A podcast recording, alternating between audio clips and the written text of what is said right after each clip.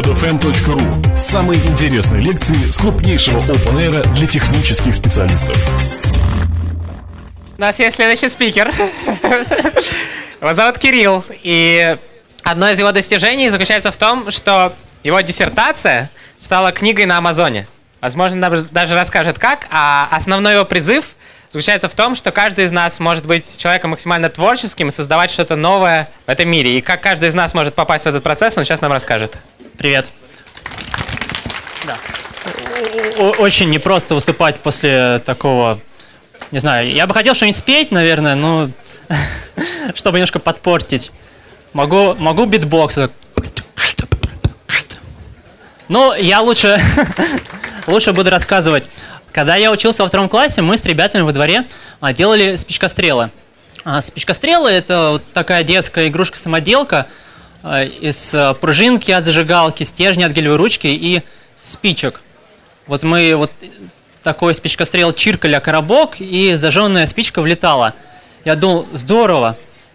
Вот я из старых игрушек, ну, гелевые ручки тогда были для меня игрушки, я из старых игрушек делал новые игрушки и мог делиться этим сообществом. Когда я ездил в летний лагерь, я показывал ребятам из других городов. Кто-то уже видел такую вещь, называл это спичка, э, спичкомет. Кто-то делает похожие штуки из э, прищепок. Кому-то это было в новинку. Ну, вот это все, это максимум. Конец истории. Сейчас э, дети не играют со спичками и пружинками зажигалок, а сейчас э, дети играют в лего.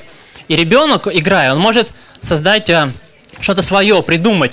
Он может собрать э, собственного робота, он может э, самостоятельно записать инструкции по его сборке, выложить их в интернет и вот запустить в массовое производство по всему миру своего робота с помощью э, целой такой отдельной компании э, Lego Mindstorms. Но я не мог ничего сделать такое своими спичками, зажигалками и гелевыми ручками, естественно. Но и зато я начал интересоваться вот этим процессом, э, этим явлением. И я хочу с вами поделиться двумя историями, которые меня впечатлили больше всего. Первая история – история про чай – а точнее про чайный пакетик, который появился в 1904 году.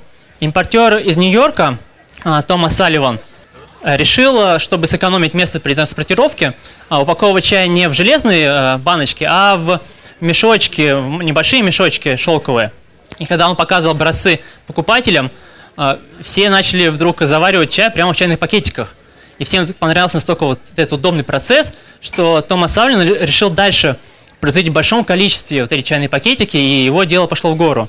Другая история, другая история про Бетти Грэм, а, которая родилась в 1924 году, и когда подросла, стала секретаршей. Ну, она была так себе секретаршей, она делала очень много ошибок а, при печати на машинке. И вот однажды а, она увидела, как маляр а, белит стену. И пришла идея, возможно, можно замазывать ошибки, словно художник – и она в 1956 году основала производство корректирующей жидкости и выпустила 25 миллионов баночек замазки. Собственно, вот эти люди, они называются просюмерами. Сам термин был введен э, в 1980 году э, Элвином Тофлером в книге «Третья волна». Потом, э, спустя несколько исследований, в 1995 году автор Дон Тепскот в книге «Цифровое сообщество» реинкарнировал этот термин. И уже в 2006 году этот же автор, он развил эту идею в книге «Викиномика». Я подумал, вот, вот она, вот она идея моей мечты, вот она. Вот эти просюмеры. Как, как появились эти просюмеры? Вкратце, сначала был... А, ну, собственно, если вы просюмеры сейчас загуглите, то вы, скорее всего, получите а, вот это. Хотя на самом деле, на самом деле просюмер – это а, производитель и потребитель вместе. Как они появились? А, сначала был человек 1.0, уже прямоходящий, все хорошо, но он только потреблял. Затем, затем появился человек 2.0, который производит и потребляет. Такой индустриальный человек. И вот сейчас появился человек 3.0, который потребляет, производит, потребляет, производит. Вот это просюмеры. Не только потреблять, но и производить не только производить, но и потреблять.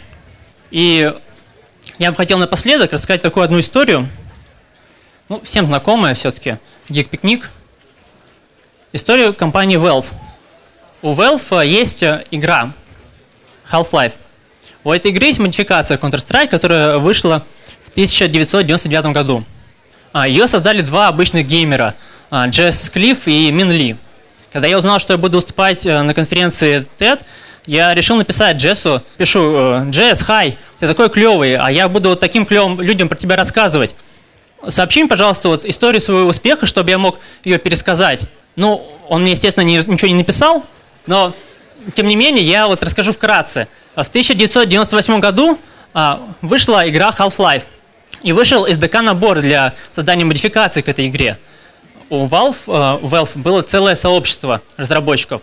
Итак, два человека, они а, поиграли в Half-Life, но решили не зависать в компьютерных клубах, а вот сделать свою собственную игру.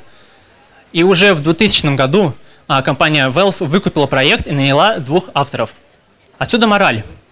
Не надо просто потреблять, но нужно еще и производить. Соответственно, не нужно просто производить, нужно еще и потреблять. потреблять. И вот весь, весь этот цикл э, потребление, производство, потребление, производство, становление просюмером, это са- самая главная для меня идея сейчас, вам донести. Потому что, возможно, на следующих докладах я буду рассказывать и про вас. Спасибо. Гик-пикник.